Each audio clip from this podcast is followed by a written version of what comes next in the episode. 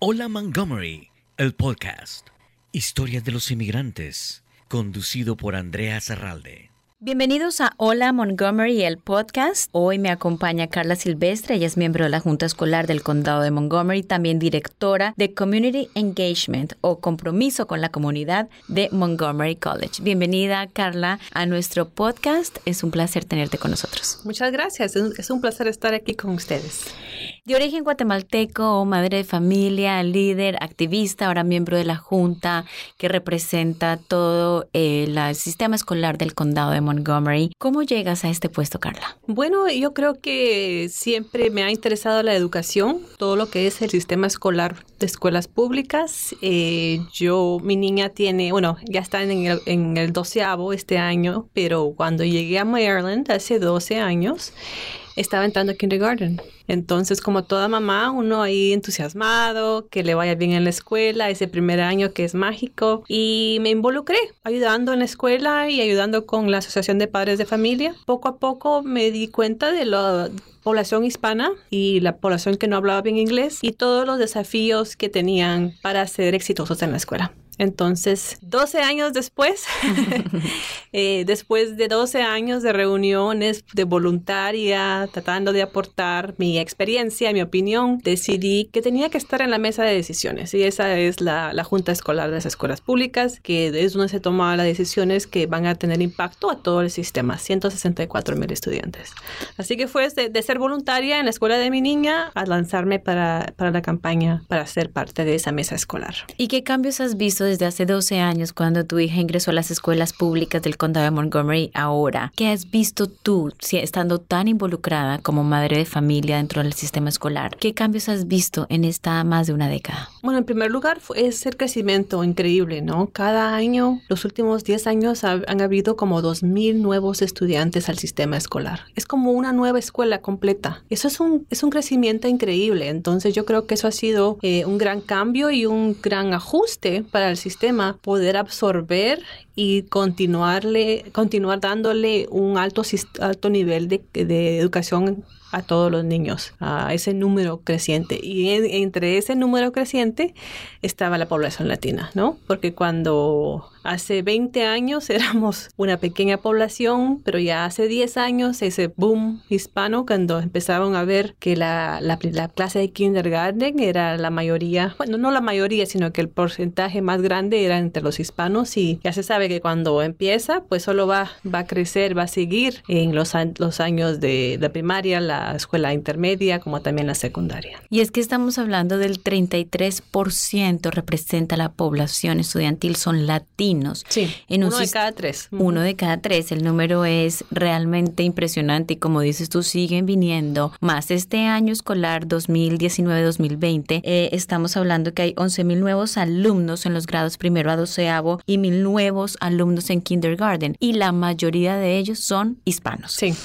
En un sistema escolar de más de 164 mil estudiantes, el sistema escolar más grande del estado de Maryland y el, si no estoy mal, el número 17 a nivel Estados Unidos. Es decir, que hay una cantidad de retos muy grandes, eh, como también satisfacciones de ver que nuestros niños están eh, teniendo educación de calidad. Pero, ¿cuáles son esos retos cuando vemos una población latina tan alta que representa el 33%? Sí, somos el, número 14 más grande del país ahora, el sistema número 14 más grande del país. En primer lugar, a nivel nacional estamos muy bien. Los, estudiantes latinos ah, se gradúan y tienen rendimiento académico mucho mejor que en cualquier otra parte de Estados Unidos. Pero no es lo suficiente porque vemos una brecha académica entre el rendimiento académico de nuestros niños hispanos en comparación a otros niños eh, aquí del condado de Montgomery. Entonces, a veces vemos las cifras que vemos que la graduación de los niños latinos es mucho más baja que los niños blancos y asiáticos, pero tenemos que entender que nuestros niños hispanos son también son una gran diversidad, ¿no? De socioeconómico, hay gente que clase media, hay gente que tiene muy bajos recursos, hay niños recién llegados que llegan a los 15 años y los que han nacido aquí y tienen todo el apoyo de casa. Entonces, dentro de nuestra población tenemos una gran variedad.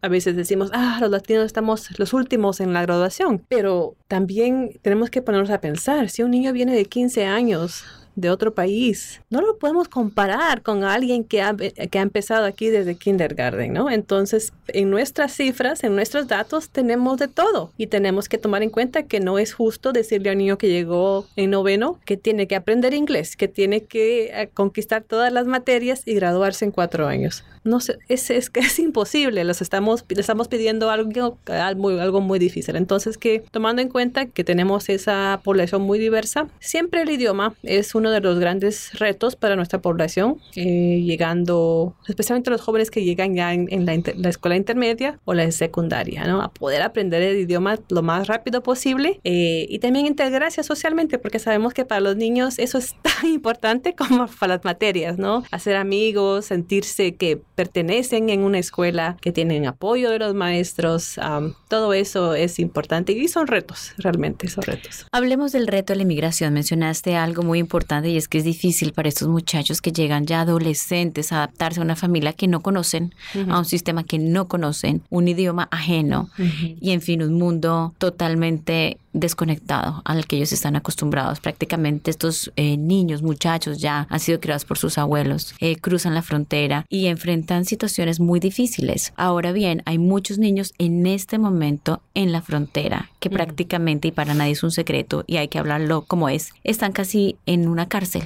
en la frontera. Eventualmente estos niños van a llegar al área metropolitana de Washington. Ya están llegando. Ya están llegando. A los suburbios. Estamos uh -huh. hablando que van a ir a las escuelas del condado de Montgomery. Sí. ¿Cómo está preparado el sistema escolar para recibir a estos niños? ¿Han vivido traumas? ¿Han sido separados de sus familias? ¿Han vivido situaciones muy dolorosas en la frontera? Y estamos hablando de todas las edades. ¿Cómo está preparado el sistema escolar? Bueno, ese es un buen ejemplo de cuando me preguntaste cómo ha cambiado el sistema escolar. Yo creo que en este tema es algo que, que ha cambiado mucho, porque hace, hace 15 años no se conocía esta población, no se sabía que habían niños que estaban, no habían vivido con sus padres por 10 años y te traen ese trauma, la, la experiencia de cruzar la frontera, educación interrumpida en sus propios países. Entonces, el sistema escolar eh, tuvo una ola de estudiantes en esta situación hace como 5 o 6 años. Entonces, de esa experiencia se aprendió mucho en cuanto a la inscripción, como, imagínate, tienes que, te presentas aquí, tienes que tener tus notas de la última escuela donde asististe, evidencia que vives aquí, tienes que tener algo que te llega por correo que dice que vives en Montgomery County, uh, no digamos todas las vacunas, en los exámenes de inglés. Entonces, eh, yo creo que lo que hemos aprendido es cómo hacer ese sistema eh, más eficiente para que el niño no tenga que esperar semanas o un mes para poder inscribirse en la escuela. También el condado se te ha prestado ayudar en lo que es lo psicológico socioemocional. El condado ahora ofrece eh, sesiones de reunificación familiar haciendo ese reconocimiento que sí hay mucho trabajo que hacer para reconectar al padre de familia con su hijo. No se puede ignorar que no pasó nada, ¿no? Aquí estoy, ya estamos aquí y adelante. Y eso es lo que muchas veces hacemos, ¿no? Es como que eso pasó, es nuestra realidad y ignoramos lo, ese dolorcito que se siente. Entonces ese es un trabajo tremendo que está haciendo el condado para ayudar a los jóvenes eh, para que se puedan adaptar mejor a, a, sus familias cuando ya están acá. Me imagino que en esa tarea socioemocional, psicológica con estos niños estudiantes eh, del sistema escolar del condado también están eh, llevando a cabo y analizando estos niños que son ciudadanos estadounidenses, que no han cruzado la frontera, que no conocen otra cosa sino los beneficios de este país, pero con padres inmigrantes que no tienen documentos de estadía legal. Uh -huh. Y dentro de casa se habla, puedes llegar de la escuela y papá y mamá no pueden estar en casa. Uh -huh pueden ser deportados. Puede, no, no abras la puerta porque puede ser inmigración. Uh -huh. No digas, o incluso muchos dentro de las familias ni siquiera están enviando a sus hijos a la escuela por el temor uh -huh. a ser deportados. Es la situación actual que está viviendo el país. ¿Cómo manejan la situación con estos niños entonces que sí tienen documentos, son nacidos acá, ciudadanos, tienen todos los derechos, pero dentro del núcleo familiar con padres de familia que en cualquier momento pueden ser regresados a sus países? Sí, este se hace mucho trabajo con los padres de familia para que tengan un plan por si acaso. Entonces, eh, el, el, formulario donde están los números de emergencia son súper importantes para que si algo pasa, eh, los padres son deportados, la escuela, la escuela, y el niño está en la escuela, por ejemplo, y ya no llega mamá a recogerlo después de la escuela, que haya un plan y una custodia legal, si es posible, para que alguien pueda cuidar al niño ah, mientras se, se arregla, se, la familia decide, el niño se va a quedar acá, con quién o el niño se va a regresar al país de origen donde están los papás. Entonces, y eso también se ha aprendido por la experiencia de los últimos 5 o 10 años donde se ha visto más y más de esto. Vamos a hacer una breve pausa. Estamos hablando con Carla Silvestre, miembro de la Junta Escolar del Condado de Montgomery, un sistema escolar número 14 más grande en Estados Unidos. Vamos a un breve corte y regresamos enseguida con más de Hola Montgomery, el podcast.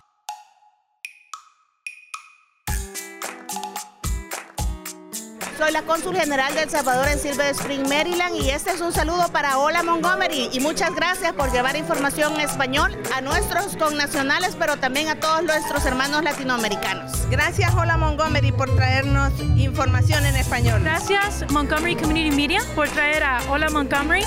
Qué bueno Hola Montgomery. Me encanta que esté trayendo estas noticias y esta información a nuestra gente. Un saludo y estoy muy contenta de Hola Montgomery que va a producir información en nuestro idioma. Me encanta mucho el trabajo que está haciendo Hola Montgomery. Felicidades.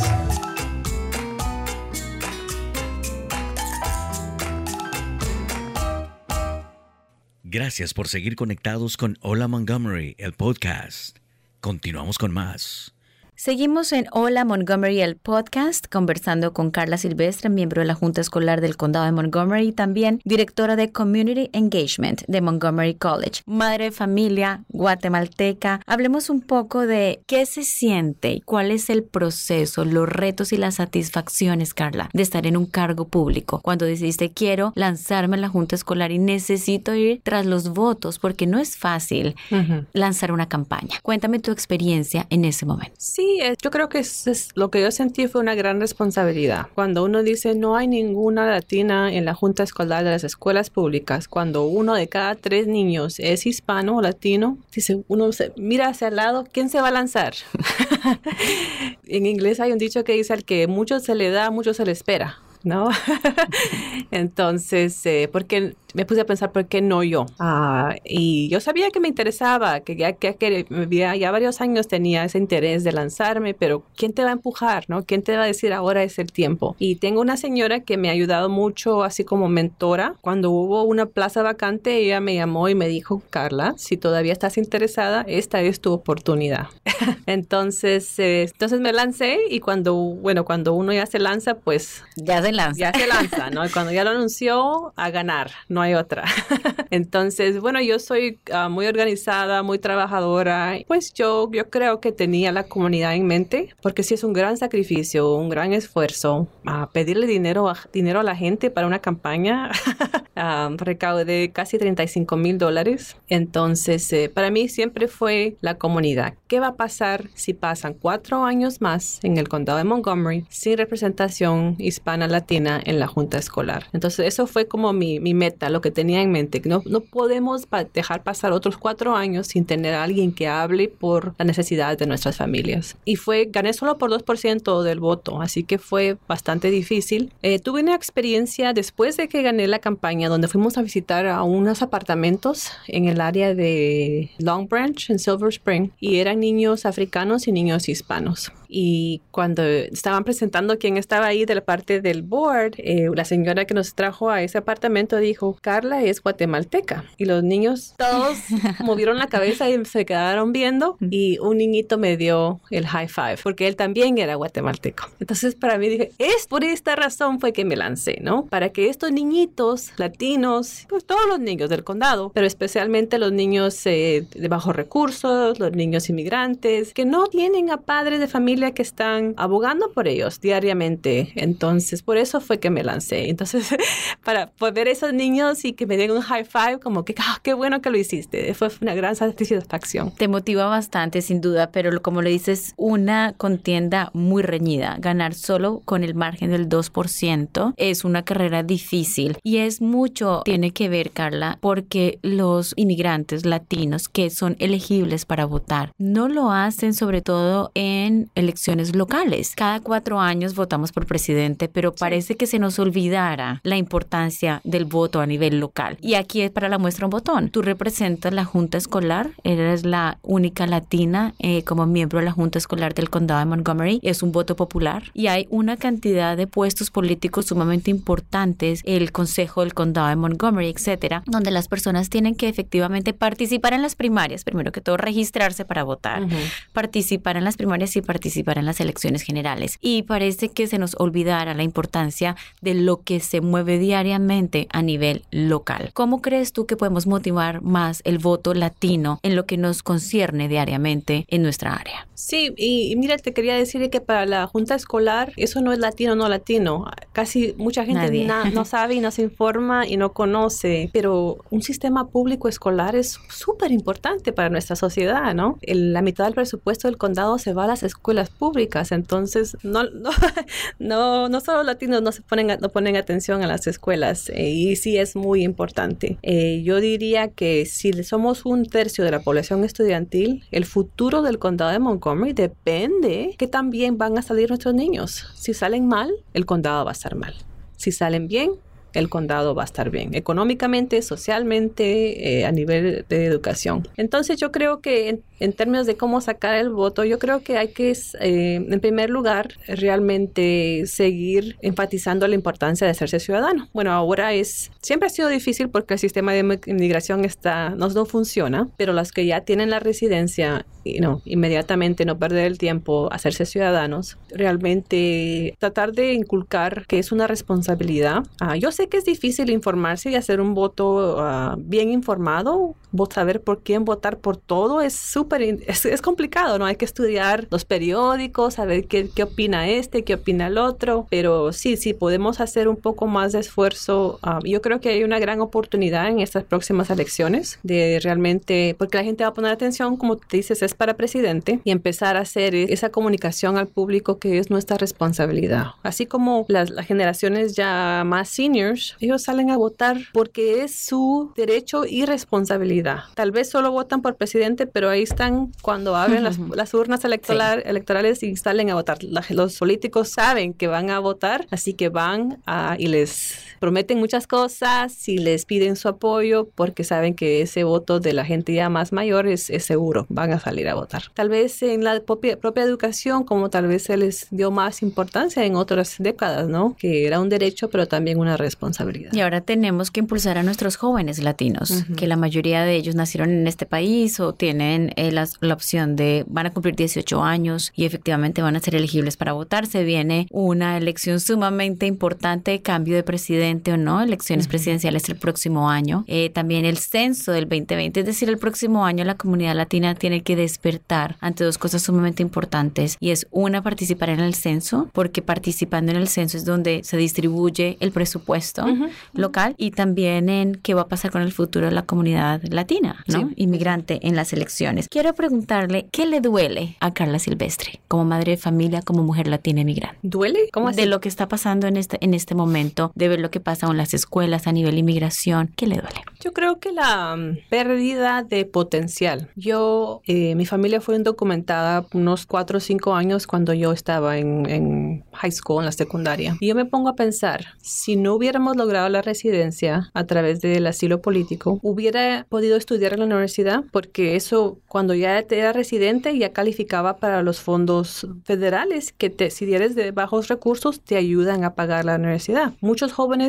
que son indocumentados, yo trabajo en College, así que lo sé, eh, no califican para esos fondos porque no tienen documentos legales y ahí poder pagar la, matrícula universitaria es súper difícil. Si yo no, yo no hubiera estudiado, ¿dónde estaría Carla Silvestre? el día de hoy. Entonces, eso es lo que me duele, es ese, la pérdida del potencial de nuestra gente, ¿no? Que, que seguro que siguen con sus vidas, pero ¿qué más podrían haber hecho si tuvieran la oportunidad de estudiar como cualquier otro estudiante? afortunadamente aquí en Maryland tenemos la ley de los soñadores, Maryland Dream Act, donde si, si los jóvenes indocumentados llenan ciertos requisitos, tienen que ser graduados de una escuela aquí en Maryland, los padres tienen que haber pagado impuestos, los niños pagan la misma cuota que paga cualquier otro joven que es graduado de aquí. Entonces, por lo menos, si no, te cobran la cuota internacional, que es aún así más dinero que pagar. Entonces, sí, y también lo psicológico, ¿no? A veces em,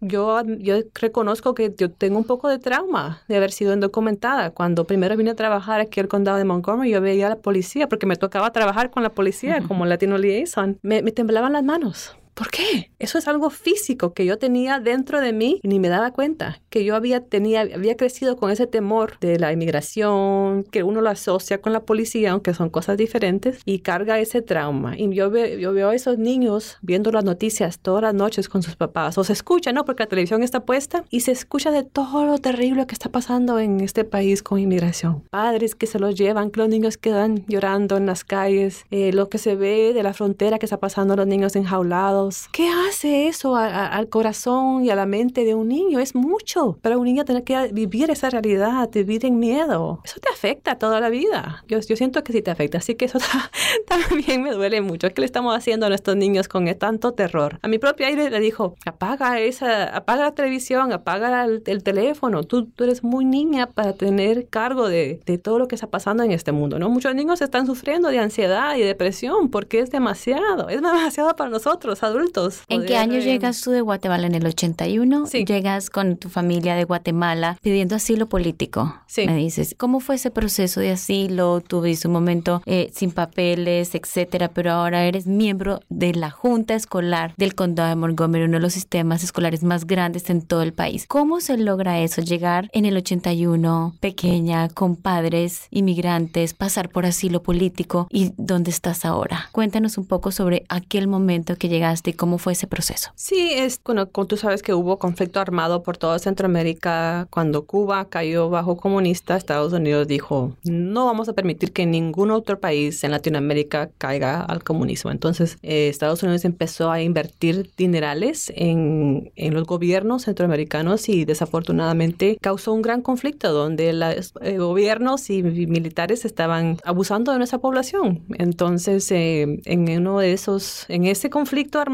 eh, mi papá se dio cuenta que muchos de sus colegas profesionales estaban apareciendo muertos y se sabía que si él se quedaba ahí, probablemente también iba a aparecer muerto. Entonces, él se fue primero y después trabajó para poder traernos nosotros, creo que fue menos de un año. Venimos con visa de turista, como mucha gente viene con visa de turista y después se queda. Ah, mucha gente piensa que todo el mundo se cruza la frontera, pero la mayoría de indocumentados vienen con visas y se quedan. Entonces, eh, fue muy difícil sacar, si saben la gente que sabe la historia de, en esos tiempos, era imposible sacar asilo político si uno es centroamericano, porque Estados Unidos estaba apoyando los gobiernos. Entonces uno no podía decir, el gobierno guatemalteco nos está persecuting, porque Estados Unidos estaba apoyando. Entonces, ¿cómo Estados Unidos iba a decir, sí, lo que está pasando ahí no es bueno, si ellos estaban financiando y apoyando a esos gobiernos? Entonces, eh, por fin, como toda familia inmigrante, tuvimos malas experiencias a veces con abogados, donde no nos funcionaba el caso, entonces se perdía el dinero y otra vez se abría otro caso para ver que, cómo podíamos... Eh,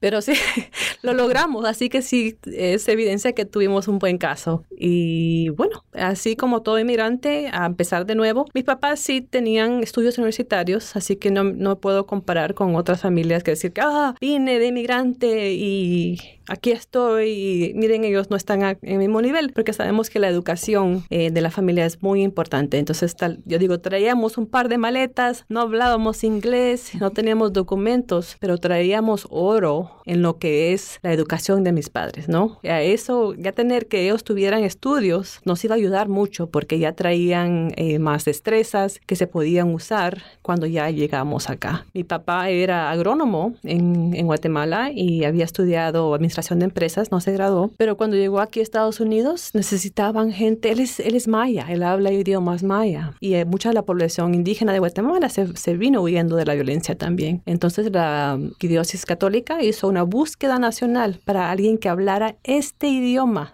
específicamente y lo encontraron a él. Entonces eh, cuando vino de, de inmigrante estaba trabajando de cualquier cosa, cortando manzanas y cerezas en las granjas. Eh, cuando nos venimos, cuando se, se hizo social, empezó su trabajo social como trabajador social. Entonces, si no tuviera estudios de Guatemala, no pudiera haber ejercido una carrera más profesional cuando ya pasó esa, esa época de crisis, ¿no? Que todo inmigrante pasa cuando llega sin documentos y empezando de nuevo es a sobrevivir. Entonces, como toda familia, ahí a trabajar, ¿no? A. Mi trabajo era estudiar y cuando ya se logró la, la residencia, entonces, eh, afortunadamente a mí siempre me gustó la escuela. Aunque no fui, no soy buena para todo, pero sí eh, estaba en clases con chicos que yo veía que iban a ir a la universidad. Llegó el consejero y dijo, bueno, si no se portan bien, van a resultar aquí sin trabajo y los demás tienen que ir a la universidad. Entonces yo, bueno, todos van a ir, pues yo, Yo también. también. yo también debo ir. Y yo solita preparé mi aplicación, no sé cómo lo hice, pero fui aceptada a Florida State University y ahí me fui, como te digo, con un poco de ayuda del gobierno y con unos cuantos préstamos, pero valió la pena. Después ya era otra cosa cuando me, me gradué de, de Florida State y ya saqué la maestría en educación. Ya te pregunté qué te duele, ahora te pregunto qué te hace sonreír. Hay cosas lindas todos los días. A veces la gente dice, ah, cuando yo me retire voy a estar feliz, ¿no? Con... No, pero yo siento que tienes que buscar algo bonito en todos los días. Yo tengo un perrito y salgo a caminar y oír los pájaros cantar me hace sonreír. Tenemos que buscar la felicidad en todo lo que hacemos, en lo más sencillo. La felicidad está al alcance, no es algo que va a ser, ah, cuando me jubile, cuando me gana la lotería, cuando te, todo esté perfecto. No, la felicidad está aquí el día de hoy, tenemos que eh, apreciarla. Vives del presente. Sí. Me encanta. Muchísimas gracias a Carla Silvestre, miembro de la Junta Escolar del Condado de Montgomery, también directora de Community Engagement de Montgomery College. Mil gracias por haber abierto tu corazón, haber compartido con nosotros tu experiencia, tu sentir, tus retos, tus alegrías eh, y esperamos tener Carla Silvestre para mucho tiempo, no solamente en el condado, sino como comunidad inmigrante necesitamos líderes latinas como tú para cambiar la historia y el futuro de nuestra comunidad inmigrante, que ahora sufre pero que seguramente mañana se reirá de estos problemas. Muchas gracias, Carla. Gracias a ti. Y gracias a ustedes por haber estado con nosotros en otro episodio de Hola Montgomery, el podcast. Les habló Andrea Zarralde. Hasta la próxima. Una producción de Montgomery Community Media.